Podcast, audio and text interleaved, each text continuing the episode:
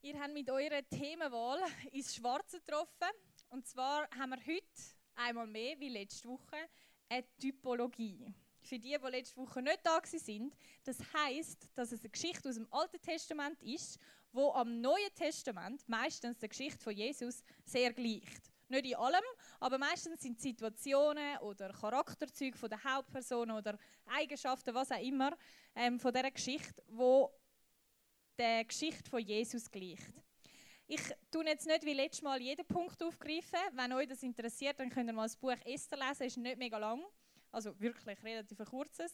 Und könnt mal selber überlegen, welche Sachen aus dieser Geschichte deuten jetzt auf Jesus hin. Oder was hat Jesus vielleicht mega ähnlich, vielleicht sogar eins zu eins erlebt. Oder sogar ähnlich gehandelt. Ich möchte heute nur etwas anschauen. Und zwar müssen wir dort bisschen detaillierter in die Geschichte hineingehen. Wir haben jetzt nicht ganz so detailliert können im Theater darauf eingehen. Aber der Sachverhalt ist folgender. Die Esther setzt ihr Leben aufs Spiel. Das ist vielleicht vorher nicht ganz so krass übergekommen. Die Esther setzt ihr Leben aufs Spiel, indem sie vor den König geht, ohne dass er sie eingeladen hat. Das ist damals ein absolutes No-Go Das hat man einfach nicht gemacht. Wenn der König dich nicht persönlich dir eine Einladung gegeben hat oder durch einen Diener dir gesagt hat, du darfst jetzt zu mir auf Besuch kommen, dann hast du nicht dürfen. Und wenn du es gleich gemacht hast und er dich aber nicht hätte wollen, dann bist du entweder umgebracht worden oder er hat gefunden, mal der Besuch, das finde ich jetzt eine schöne Überraschung, dich nehme ich an. Aber du hast halt wie nie gewusst, ob du jetzt angenommen wirst oder nicht, darum gescheiter nicht machen. Die Esther hat aber keine Wahl gehabt. Zum Glück hat sie gut ausgesehen. Ähm, und sie ist zum König gegangen, obwohl sie nicht eingeladen worden ist. Und dann tatsächlich, der König hat seine Gnade erwiesen. Als Zeichen von dieser Gnade hat man früher so ein goldiges Zepter gehabt, oder der König hat das goldige Zepter gehabt, und er hat das dieser Person entgegengehabt. Also wenn jetzt jemand zu ihm gegangen ist, unangemeldet, und der König ist dort, hat er sich überlegen gut, will ich jetzt die Person empfangen?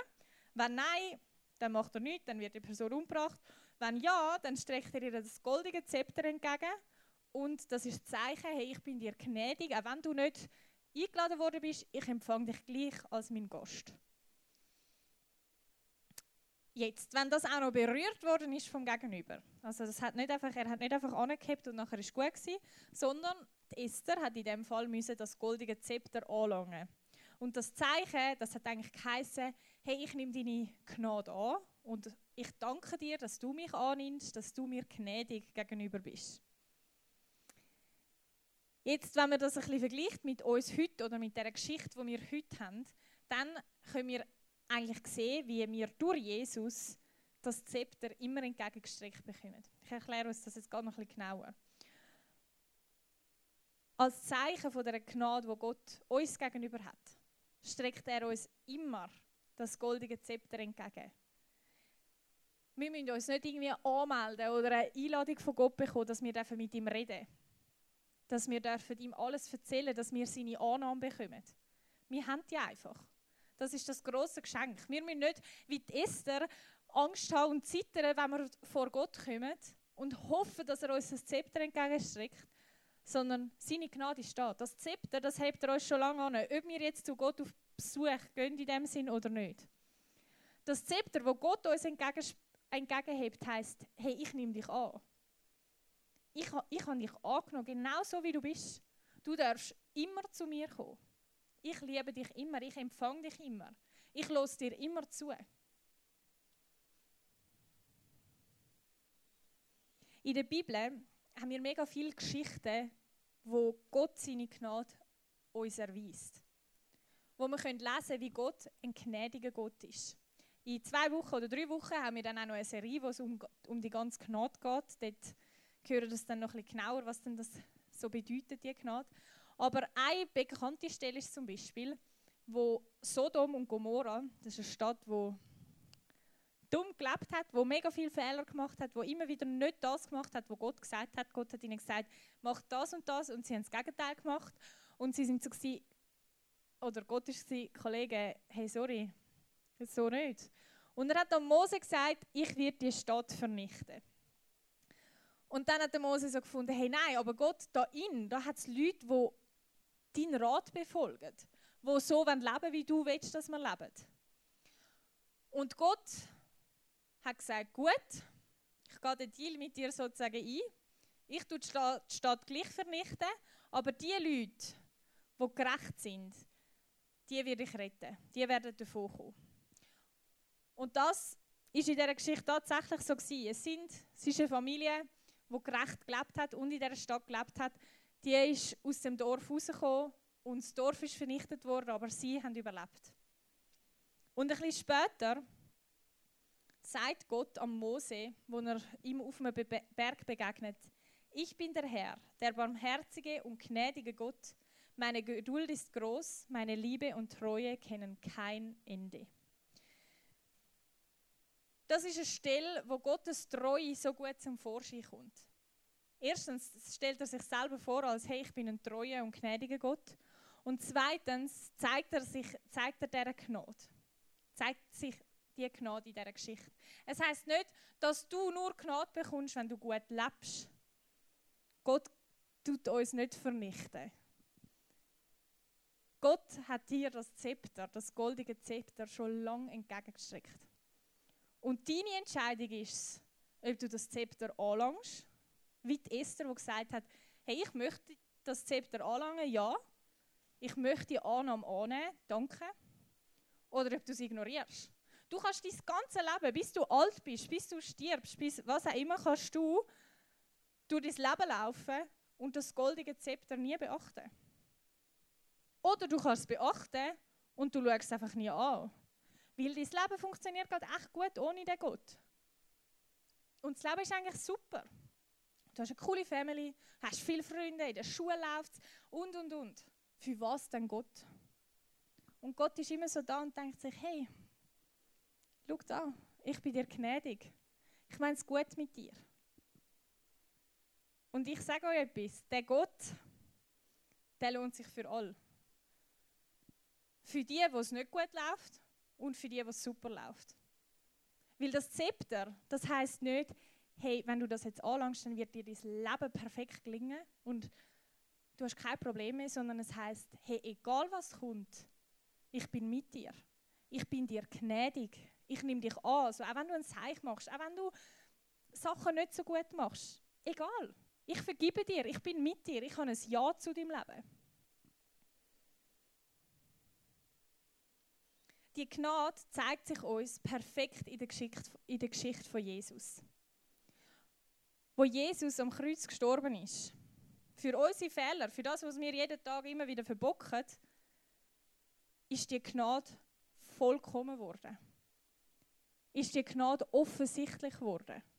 In dem Moment, wo Jesus, wir haben das gestern, äh, letzte Woche schon mal kurz gehört, in dem Moment, wo Jesus am Kreuz gestorben ist und gesagt hat, es ist vollbracht, wo er gestorben ist, ist im Tempel der Vorhang verrissen.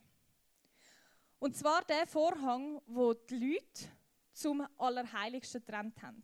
Also ich muss mir vorstellen, da war das Allerheiligste, da war Gottes Gegenwart und da hast du nur rein dürfen, wenn du dich reinigen lassen hast, wenn du Zeug und Sachen gemacht hast. Und das hat eine einzige Person einmal im Jahr dürfen machen. Sonst hat niemand in die Gegenwart von Gott gehen können Sie hatten schon noch Sachen gehabt, wo sie mit ihm reden können und er hat auch zu den Leuten geredet.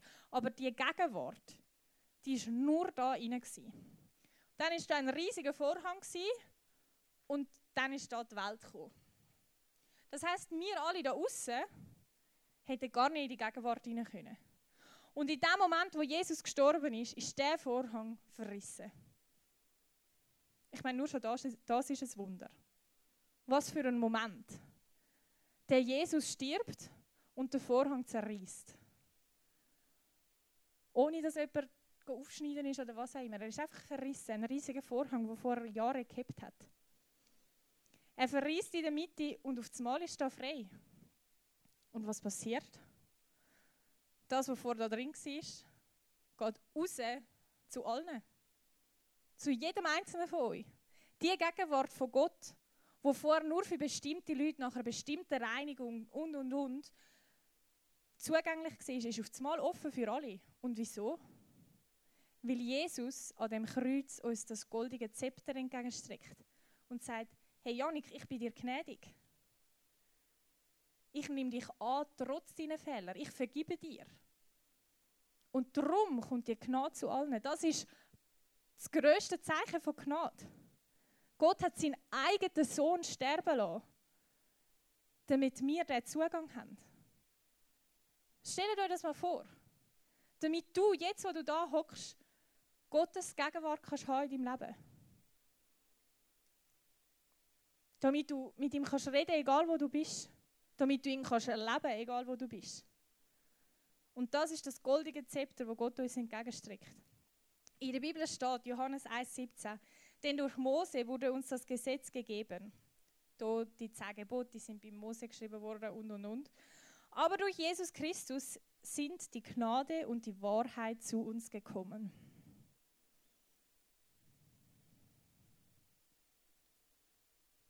Und was ist die Wahrheit? Was heißt das jetzt für dies und mein Leben? Was heißt das für uns? Es heißt, dass Gott jederzeit und ohne Wenn und Aber dir das Zepter entgegenstreckt.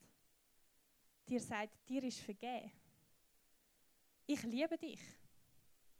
Du kannst noch so viel machen. Es wird mich nicht trennen, dich zu lieben. Es wird mich nicht daran hindern, dich zu lieben. Du bist mein Kind und ich habe ein Ja über dein Leben. Vielleicht findest du dein Leben nicht so les oder denkst, hey, ich bin gar nicht so viel wert, ich kann gar nicht, ich bin zu dumm, ich bin nicht so talentiert, ich sehe nicht schön aus. Und Gott denkt sich nur so, nein, ich habe dich perfekt gemacht. Ich habe dich genauso schlau gemacht, wie ich dich will.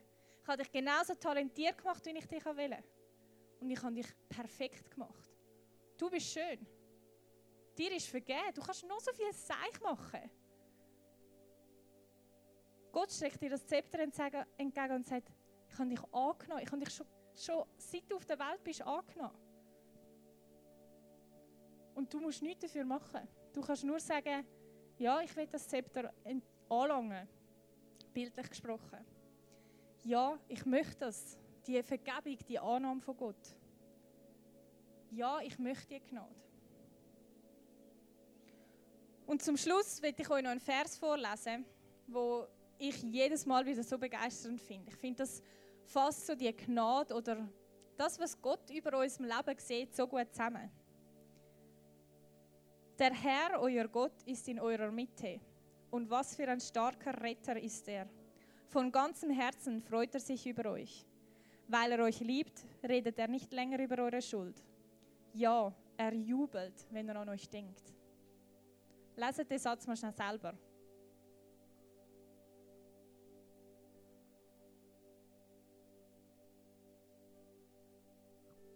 Ist das nicht crazy? Der Gott, wo Jesus am Kreuz sterben lassen hat für uns, jubelt, wenn er an euch denkt. Er freut sich so fest. Er redet nicht mehr länger über eure Schuld, sondern er feiert euch von ganzem Herzen der Gott, der Zugang ist für alle möglich. Er kommt zu uns. Wir müssen nicht einmal zu ihm in den Vorhang hineingehen, sondern er ist zu uns gekommen. Das ist Gnade, Freunde. Das ist echte Gnade, dass der große Gott zu uns kommt, dass er jubelt, wenn er an dich und an mich denkt. Und zu dem Gott dürfen wir singen. Tun wir da im Worship die Lieder, die sind nichts anderes als dem Gott Danke sagen für genau das. Und ich weiß, dass es manchmal mega, mega schwer ist, um die Liebe zu fassen. Oder zum sich selber annehmen. Zum sagen, ja, ich lange das Zepter an, ja, ich will die annehmen. Weil vielleicht denkt man vielleicht wirklich, nein, ich habe das nicht verdient. Ich bin nicht so schön. Ich bin nicht so cool. Und ich glaube das mega, das ist auch schwer, das zu glauben. Aber ich kann euch nicht mehr sagen, als es stimmt. Und dann ermutige ich euch, um nachher zum, zu den Leiter zu beten gehen beim Kreuz hinein. Dass ihr zusammen mit dem Leiter könnt Gott darum beten dass ihr das könnt glauben Dass ihr könnt glauben dass Gott euch liebt.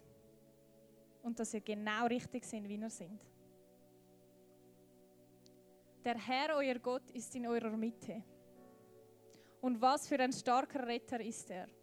Von ganzem Herzen freut er sich über euch.